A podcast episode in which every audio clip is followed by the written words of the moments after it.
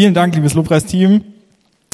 Ich finde es richtig stark, immer zu sehen, wenn sich hier junge Leute auf die Bühne stellen, Lobpreis machen und die machen das nicht nur sonntags, die machen es auch noch Samstagabends, weil wir haben auch Jugend. Und das Coole ist, dass ich das dann immer zweimal genießen darf. Wenn die Lobpreis machen, ich feiere das immer richtig. Vielen Dank euch.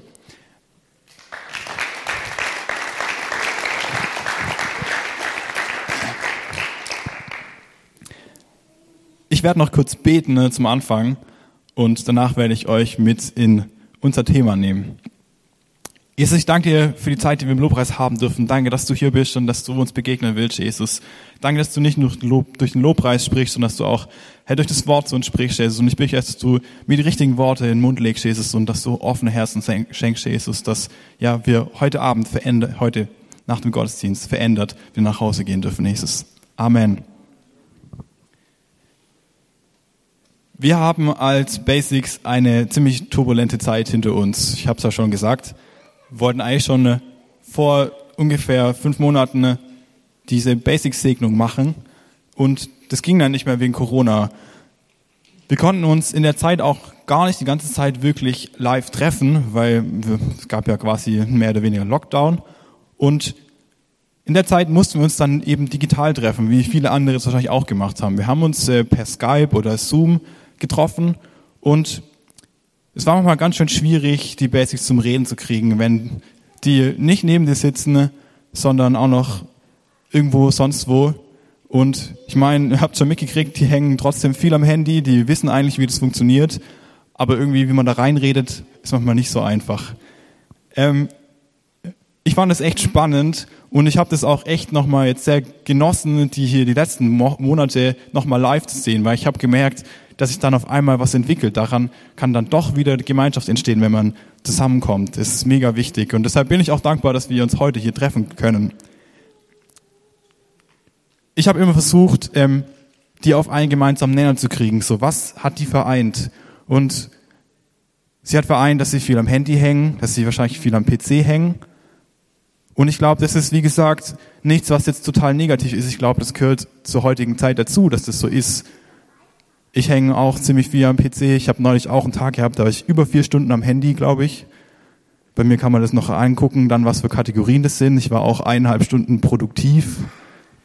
Und das ist normal heutzutage. Und ich habe mir ein bisschen überlegt, was kann man zum Thema machen, wenn das das was ist, was die so wirklich prägt. Wenn sie sagen, ja, was macht ihr? Ja, wir haben am PC gespielt oder am Handy und ich habe festgestellt, es ist halt das, was die vereint. Die zocken gerne und das habt ihr am Anfang auch schon gesehen. Es ist die Generation, die gerne zockt. Und ich habe mich gefragt, was für ein Thema können wir daraus machen und habe überlegt, ja, also übers Internet steht nicht so viel in der Bibel, übers Zocken an sich jetzt auch nicht, aber es gibt ein paar, die sich in der Bibel auch verzockt haben. Da fällt mir zum Beispiel der Jonah ein, der mal das falsche Schiff genommen hat oder, und um den soll es heute gehen, den verlorenen Sohn, der ziemlich viel verzockt hat. Der hat ein Erbteil verzockt und nicht nur das, sogar viel mehr, eine komplette Beziehung. Und wir wollen uns die Geschichte mal heute angucken. Und in dieser Geschichte geht es nicht nur um diesen verlorenen Sohn, sondern tatsächlich sind da eigentlich noch zwei andere Charaktere drin, die wir uns auch anschauen wollen. Wir wollen uns heute anschauen den verlorenen Sohn, den äh, verbleibenden Sohn und den Vater. Diese drei Charaktere sind alle in der Geschichte vom verlorenen Sohn enthalten und wir wollen uns einfach mal die einzeln anschauen und ich werde am Anfang natürlich erstmal die Geschichte dazu nochmal einmal euch ins Gedächtnis rufen. Es geht in dieser Geschichte, ich hole mir noch kurz dieses Ding da, dann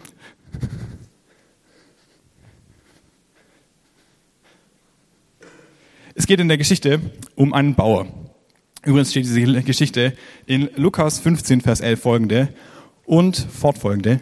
Und ähm, die Geschichte ist eine Geschichte, die Jesus äh, als Gleichnis erzählt. Und steht eigentlich im Kontext mit noch mehreren anderen Geschichten, die Jesus über Verlorene erzählt, über eine verlorene Münze, über die 99 Schafe oder ein verlorenes Schaf. Und in dieser Geschichte steht, äh, in, äh, in diesem Kontext steht diese, dieses Gleichnis, das Jesus erzählt. Und in diesem Gleichnis geht es um einen Bauer, der zwei Söhne hat.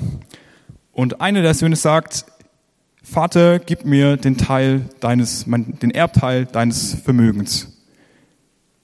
Ähm, in unsere Kultur passt es überhaupt nicht. Wenn äh, eure Basics zu euch kommen würden und sagen, hey äh, Papa, kannst du mal das Haus verkaufen, damit ich jetzt ähm, was auch immer machen kann, irgendwo nach Australien gehen kann, würde ihr sagen, oh, sorry, nee. In äh, die Kultur damals passt es eigentlich auch nicht so richtig. Ich habe gelesen, dass es da verschiedene Ausleger darüber gibt. Es gibt die eine, die sagen, das war damals manchmal normal, dass äh, man, weil man neuen, irgendwo neuen Haushalt gründen wollte, dass man ein Kapital gebraucht hat und dann hat man das so gemacht. Es gibt aber auch welche, die sagen, ähm, nee, das ist eigentlich auch für die Zeit nicht typisch und ich glaube tatsächlich, dass es, auch wenn es damals vielleicht nicht typisch auch passiert ist, dass trotzdem keine so gute Situation gewesen ist. Also ich glaube, weder wenn das manchmal passiert ist, haben die Eltern sich darüber gefreut, dass sie jetzt ihren Haus verkaufen oder ihren Hof verkaufen müssen. Der Vater macht es jedenfalls und teilt seinen Besitz auf, damit er, dass der Sohn einen Teil davon haben kann und das verkaufen kann. Für den Vater hat das natürlich eigentlich enorme Konsequenzen. Ihr müsst euch im Klaren sein, der verliert nicht nur ein bisschen Geld, das er auf dem Bankkonto hatte, sondern er verliert Felder, die er eigentlich zu seinem Unterhalt braucht. Es geht um einen Bauer und er hat erwirtschaftet mit diesen Feldern. Davon haben die gelebt. Und dann fehlt davon die Hälfte. Der, der Sohn macht äh, den äh, Besitz äh, zu Geld und zieht in ein anderes Land, heißt es in diesem Gleichnis. Dort lebt er in Saus und Braus und gibt sein ganzes Geld aus. Er gibt leider nicht für sonderlich viele sinnvolle Dinge aus. Für Partys, für Frauen, wahrscheinlich auch die Reise an sich, also damals war Reisen noch ein bisschen komplizierter wie heute. Hat nicht, heute es hat nicht nur ein Flugticket gekostet, sondern wahrscheinlich waren die lange unterwegs und man musste alles Mögliche mitnehmen. Er hat aber eigentlich wirklich kein Konzept gehabt, was er mit dem Geld machen will. Er hat es halt ausgegeben, so langsam nach und nach. In das Land, das er zieht, dort bricht eine Hungersnot aus. Und weil das bedeutet, dass es nichts mehr zu essen gibt, und damals war das ein bisschen komplizierter wie heute, wenn wir bei Edeka vor den leeren Regalen mit den Bohnen stehen. Damals hat es bedeutet, dass es ein Problem ist. Heute denken wir, es wäre ein Problem, aber in Wirklichkeit geht es immer noch total gut. Damals war das wirklich ein Problem und er hatte nichts mehr, wo er seinen Unterhalt verdienen konnte. Er hatte nichts mehr zu essen und er hat aber auch keinen Arbeitsplatz gefunden. Deshalb musste er sich an einen Bürger hängen, heißt es in der Bibel. Das heißt, er hat für den irgendwie gearbeitet, aber anscheinend hat er nicht mal wirklich Geld dafür bekommen. Er wird dort zum Schweinehirten. Und außer das, dass er bei den Schweinen sein darf und mit denen im Dreck suhlen darf, hat es für ihn eigentlich nicht sonderlich viel Benefit gebracht. Wenn wir uns diesen Kontext mal anschauen, Jesus erzählt dieses Zeugnis meistens einer jüdischen Bevölkerung. Und für die Juden war das das Krasseste, was passieren kann, dass jemand sich mit Schweinen abgibt. Schweine gelten im Judentum als unrein. Und der junge Mann, der eigentlich aus einem jüdischen Kontext kommt, der muss auf einmal auf die Schweine aufpassen. Und das Krasse ist nicht mal, das darf er wirklich nutzen. Er darf nicht mal mehr von dem Essen der Schweine essen. Das heißt, von Juden, das ist unterste Schublade, noch eins drunter.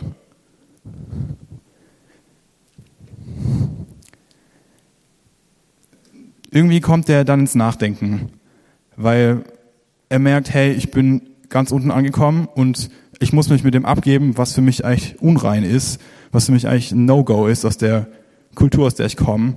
Und manchmal haben wir so Punkte, wenn wir dann ganz unten angekommen sind, dann fangen wir an nachzudenken und so einen Moment hatte der auch und hat angefangen, darüber nachzudenken, was er in der Vergangenheit hatte.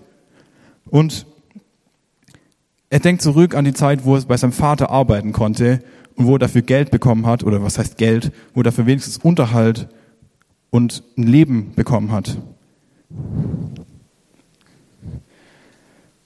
Und weil er sein Elend langsam nicht mehr ertragen kann, schmiedet er den Plan, dass er irgendwie dahin zurück muss. Er geht,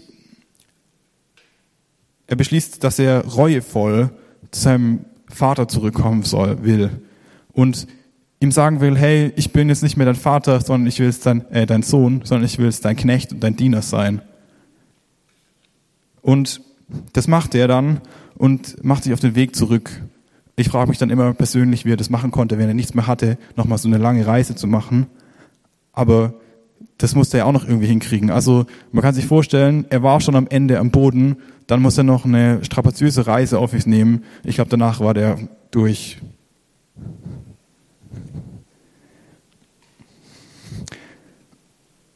Und wenn wir da nochmal dran denken, was wir machen würden, wenn wir jetzt weggehen von unseren Eltern oder sonst irgendwas, wir würden nicht auf die Idee kommen, wieder zurückzugehen als Diener. Also ich zumindest nicht. Ich hoffe, vielleicht habt ihr ja gut erzogene Kinder, die das machen.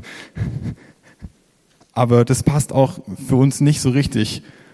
Auf die Idee würde ich nicht kommen. Der Sohn geht zurück und als er auf dem Rückweg ist, kommt schon auf einige Distanz ihm der Vater entgegengerannt und er wird umarmt und geküsst von dem Vater. Er, der stinkende Schweinehirt, wird umarmt und geküsst. Der, der unrein ist. Und das ist noch nicht mal alles. Der Vater nimmt ihn mit und zieht ihm die Gewänder wieder an und steckt ihm den Ring wieder an, den Familienring, und zieht ihm wieder Schuhe an. Und diese Kleidungsstücke, die symbolisieren, dass er wieder angenommen ist, nicht nur als Diener, sondern als Sohn. Er darf wieder Teil der Familie sein, darf die Familienkleider wieder tragen, den Familienring, das Gewand, das er davor besessen hat. Der Vater freut sich unglaublich und ist überglücklich, dass der Sohn wieder da ist und sagt, denn dieser, mein Sohn war tot und ist wieder lebendig geworden. Er war verloren und ist gefunden worden.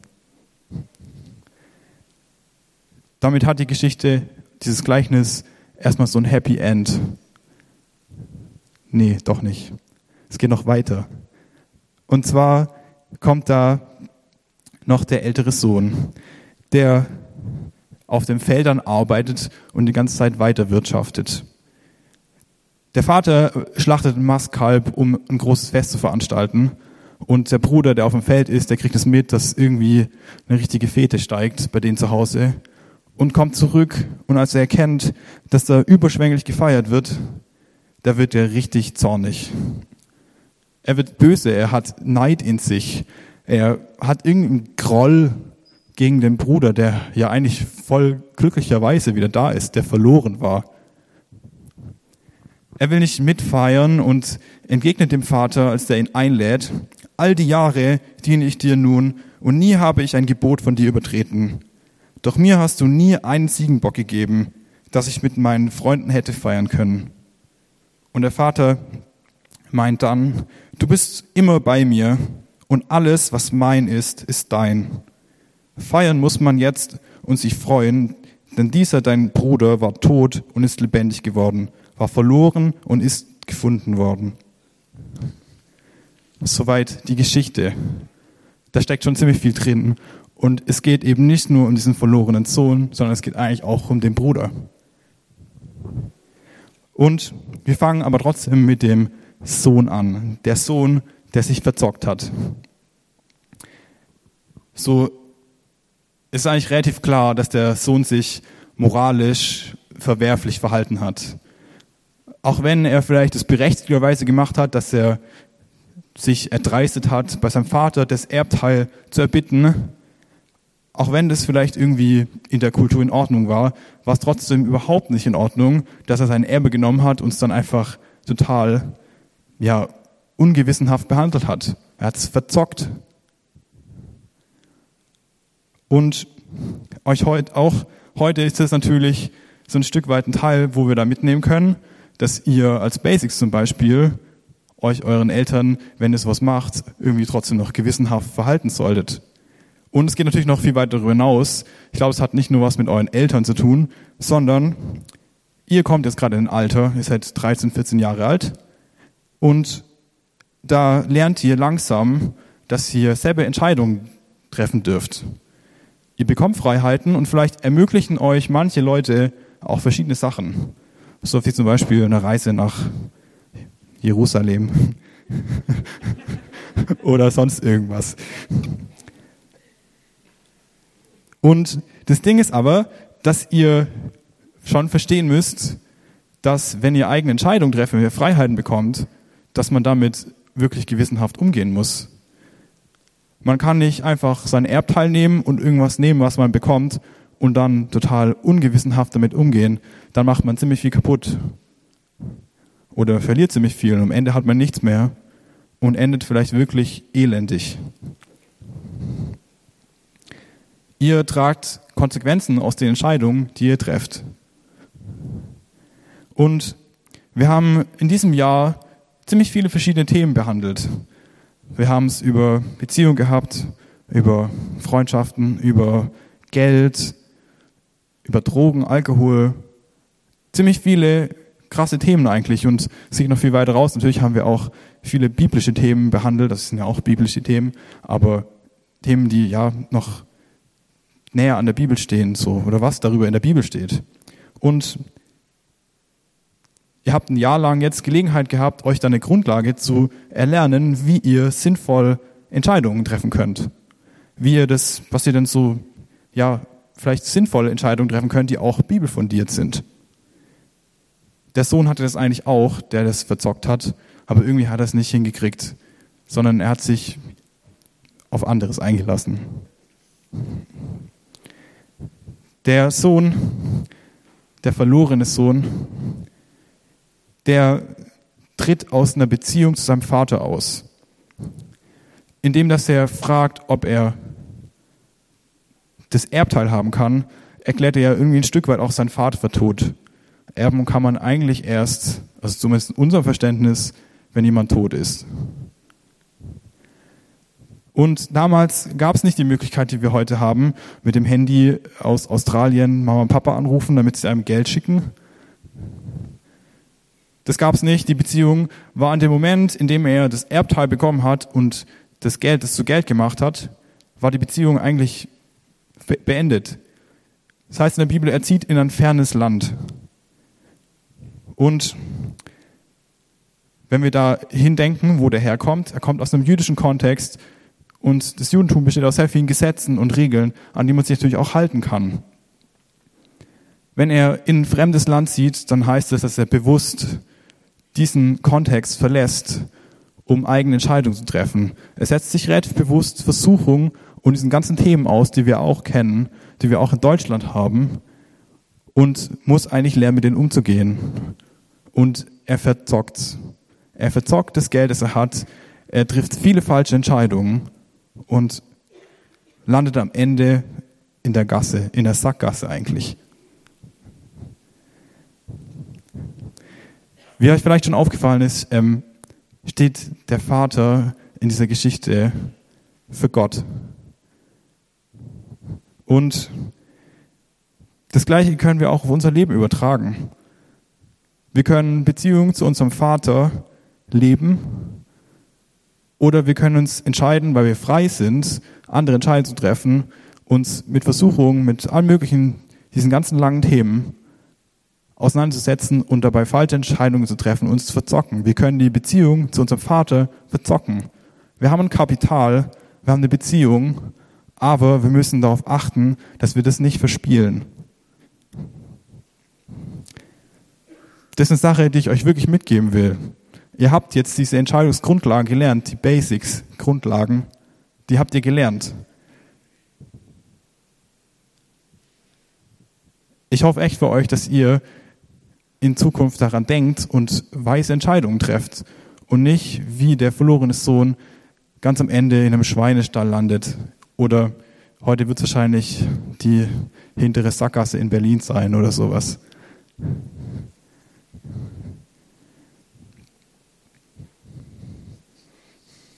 Wir wollen jetzt aber auch noch den anderen Sohn anschauen. Der verbleibende Sohn habe ich ihn genannt, weil er bei seinem Vater verbleibt. Moralisch ist natürlich der viel, viel bessere Fall. Der ist treu und bleibt seinem Vater treu zu Hause. Er will, er arbeitet für ihn, ist fleißig auf den Feldern unterwegs und tut alles, was von ihm verlangt wird. Aber als sein Bruder wiederkommt, da offenbart sich so sein Herz. Sein Herz ist voller Neid. Er wird wirklich zornig. Was zeigt uns diese Reaktion? Die zeigt, dass er auch nicht so richtig begriffen hat, was er denn hat. Warum hat er, empfindet er Neid, wenn er die ganze Zeit bei seinem Vater war, wo es ihm wirklich gut geht, wo er erleben darf, dass er umsorgt ist, dass er sich keine Sorgen machen muss. Er vergleicht irgendwann sogar materiell und sagt, hey, der verlorene Sohn, der bekommt ein Mastkalb und ich bekomme nicht mal eine Ziege, um zu feiern. Er fängt an, sich zu vergleichen in zwei völlig verschiedenen Situationen. Obwohl er in der Gegenwart seines Vaters ist, hat der, hat der verbleibende Sohn keine wirkliche Beziehung zu seinem Vater, die ihm Liebe vermittelt und die er eigentlich scheinbar wirklich braucht. Die Beziehung ist zwar irgendwie da, aber die ist leblos.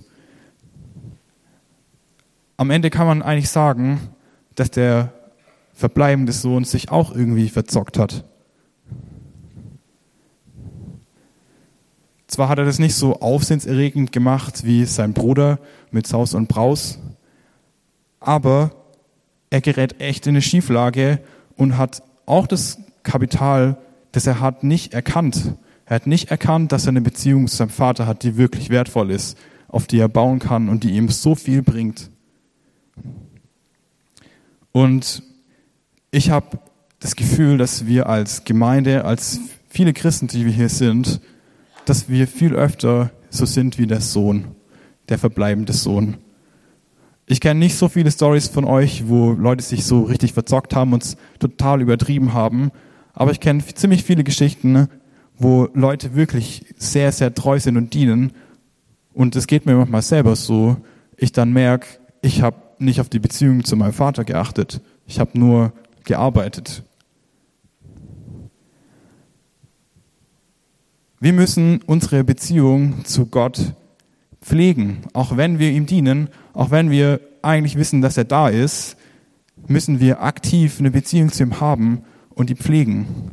Sonst enden wir nachher wie der verlorene, äh, der verbleibende Sohn, der zwar immer bei seinem Vater war, aber nie seine Liebe gespürt hat. Zumindest empfindet er das so. Das ist eigentlich ein übelst krasses Vorrecht, das er hat und das wir haben dürfen, dass wir Beziehung zu unserem Vater haben. Wir können aktiv in Beziehung zu unserem Vater treten und wir dürfen bei ihm so viel empfangen. Hier gibt es schon viele, die schon jahrelang Christen sind, glaube ich. Und von euch Basics weiß ich auch, dass ihr jetzt nicht erst seit vorgestern wisst, was, wer Gott ist, sondern ihr wisst es schon eine Weile und es liegt an euch, aus dem Kapital, was ihr habt, aus der Beziehung, die ihr zu ihm habt, was zu machen. Gott ist da, aber ihr müsst euch ihm öffnen und müsst zulassen, dass er euer Leben verändern darf, dass ihr seine Liebe empfangen könnt. Zuletzt wollen wir uns noch den Vater anschauen. Ich habe es gesagt, der Vater, der steht für Gott in diesem Gleichnis. Der Vater bietet Freiheit. Der Vater ermöglicht seinem Sohn, dass er eigene Entscheidungen treffen darf. Das ist genau das, was Gott für uns gemacht hat. Dadurch, dass wir frei vor ihn kommen dürfen, können wir auch falsche Entscheidungen treffen. Wir haben die Freiheit dazu. Wir können uns verzocken. Aber wir können uns auch ganz bewusst dafür entscheiden, das zu tun, was Gott für richtig hält. Seinen Willen zu suchen und diese Freiheit zu nutzen, um Gutes für Gott zu vollbringen. Er bietet uns Beziehung. Er ist immer da und wir haben die Gelegenheit, diese Beziehung zu leben. Er bietet noch viel mehr. Er bietet nicht nur eine Beziehung, die irgendwie ist, sondern er bietet seinem Sohn, beiden Söhnen eigentlich, er bietet ihnen Sicherheit und Geborgenheit. Der eine beschließt aber gezielt, das zu verlassen. Der andere verbleibt, aber er kennt nicht mehr, dass es was super Wertvolles ist, dass er Sicherheit und Geborgenheit haben darf. Ich glaube, dass es vielen von uns vielleicht sogar so geht, dass wir schon ewig irgendwie in Beziehung zu Gott sind, aber es gar nicht mehr wertschätzen. Dass wir verkennen, dass die Beziehung zu ihm, die Geborgenheit, die Sicherheit, die wir haben, das Beste der Welt ist, was uns passieren kann. Der Vater ist nicht nur für die Söhne da mit all den Dingen, er ist auch für dich da. Die ganze Geschichte lässt sich eins zu eins auf jeden von euch übertragen. Gott ist für dich da. Gott bietet dir genau diese Punkte. Er bietet dir Freiheit, er bietet dir Beziehung, er bietet dir Sicherheit und Geborgenheit und noch viel, viel mehr. Und er ist sogar bereit, seine eigenen Bedürfnisse ja dafür zu schmälern. Er gibt einen Teil von seinem Erbe, er gibt seinen Sohn. Verzock dich nicht in den Versuchungen, die dir diese Welt bringt, sondern lebt die Beziehung zu Gott. Verrennt euch nicht in so einem Pflichtbewusstsein wie der zweite Sohn. Der verpasst nebenher die wertvolle Beziehung zu seinem Vater. Er ist nur pflichtbewusst. Er ist religiös vielleicht sogar. Ich glaube, dass das ein Punkt ist, den Gott heute wirklich ansprechen will. Wir verrennen uns manchmal in Pflichtbewusstsein. Wir verrennen uns darin, dass wir Dienst tun und beschweren uns über so viele andere Dinge. Aber wir verchecken das, dass wir privilegiert sind, dass wir eine Beziehung zu ihm haben dürfen, dass wir bei ihm geborgen sind. Du darfst in seiner Gegenwart sein, schon seit Jahren, vielleicht sogar Jahrzehnten, schätzt es. Und was der Sohn, der verbleibende Sohn, auch wirklich noch falsch macht, was echt schlimm ist, dass ich nicht mit dem freuen kann, der den Weg zu Gott wiederfindet. Das ist unser Auftrag als Gemeinde, dass wir uns mit Leuten freuen, die den Weg zu Jesus finden. Und wir haben am Anfang diese Szene gesehen im Theater, wo sich mehrere Leute ja verzocken. Es kann nur einer gewinnen. Aber es gibt auch manche, die sich mit anderen freuen, die andere anfeuern. Und genau darin sehe ich unsere Rolle als Gemeinde. Wir sollen nicht nur die jungen fünf hier, die ihren Weg zu Jesus, mit Jesus gehen, anfeuern. Wir sollen auch die Leute anfeuern, die ihren Weg zu Jesus gerade erst finden oder die vielleicht sogar noch verloren sind. Das ist unser Job als Gemeinde, für andere Leute da zu sein und ja, sie zu Gott zu lieben. Ich finde es manchmal echt schwierig, wir sind immer so fokussiert auf so viele Dinge. Ich hatte echt ein volles Wochenende und manchmal vergisst man das dann, dass man sich auch einfach mal wieder mit anderen freuen kann oder sogar, dass man mit anderen Leuten in Beziehung, dass man mit Gott, meine ich, in Beziehung treten kann. Ich hatte gestern Abend echt so ein Erlebnis. Ich hatte die letzten zwei Tage noch Seminar und es war, es war viel, es war voll. Und dann habe ich mir gedacht, hey, aber ich gehe noch zur Jugend, weil ich weiß, das ist nicht nur eine Zeit, wo ich, wo ich als Jugendleiter bin, sondern da habe ich auch Zeit, Gott zu begegnen im Lobpreis. Und es hat mich echt geflasht, weil das war meine Beziehung zu Gott, die war auf einmal wieder da. Und vielleicht geht es euch auch so, wenn ihr viel habt, ihr müsst euch die Zeit nehmen, diese Beziehung zu leben. Ihr müsst euch Zeit nehmen, diese Beziehung zu begegnen, zu, ja, aktiv anzugehen, euch Zeit zu suchen, wo ihr Beziehung zu Gott führen könnt. Und ich will euch dazu einladen. Ich hatte heute im Lobpreis noch so ein Bild. Ich habe so eine Wunderkerze gesehen und eine Wunderkerze ist wunderschön und toll und hell und nach 20 Sekunden ist es vorbei. Ich glaube, dass hier Leute sind, denen das so geht. Ihr seid eine Wunderkerze.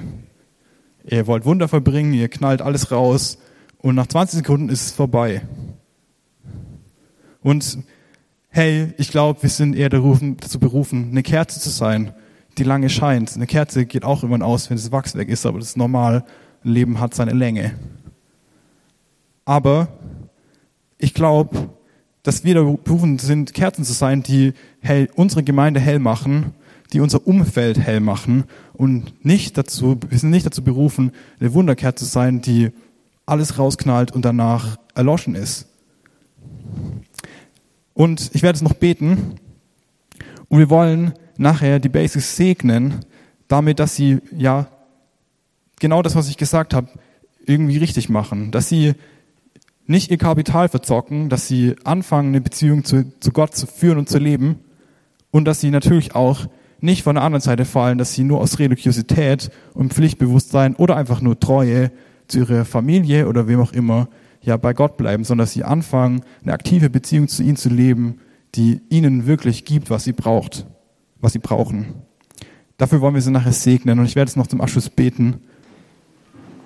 Jesus, danke für alles, was wir jetzt gehört haben. Danke, dass du uns immer wieder Bilder in unser Leben stellst, in denen wir uns finden, in unterschiedlichen Rollen. Und ich möchte dich bitten, dass du die Basics, dass du alle jungen Leute in dieser Gemeinde segnest, dass sie in den entscheidenden Momenten gute Entscheidungen treffen, dass sie in den entscheidenden Momenten an dich denken, merken, was sie an dir haben, dass du der liebevolle Vater bist, zu dem wir wirklich in jeder Sekunde umdrehen können. Du bist der, der uns immer wieder zeigt, wo der Weg nach Hause lang geht. Du zeigst uns, wo unsere Familie ist, wo du bist als Mittelpunkt dieser Familie. Und ich will sie segnen mit Beständigkeit, mit guten Entscheidungen, mit Bewahrung, mit Nähe zu dir, mit Nähe zueinander, zu guten Freunden. Du bist gut, Herr. Amen.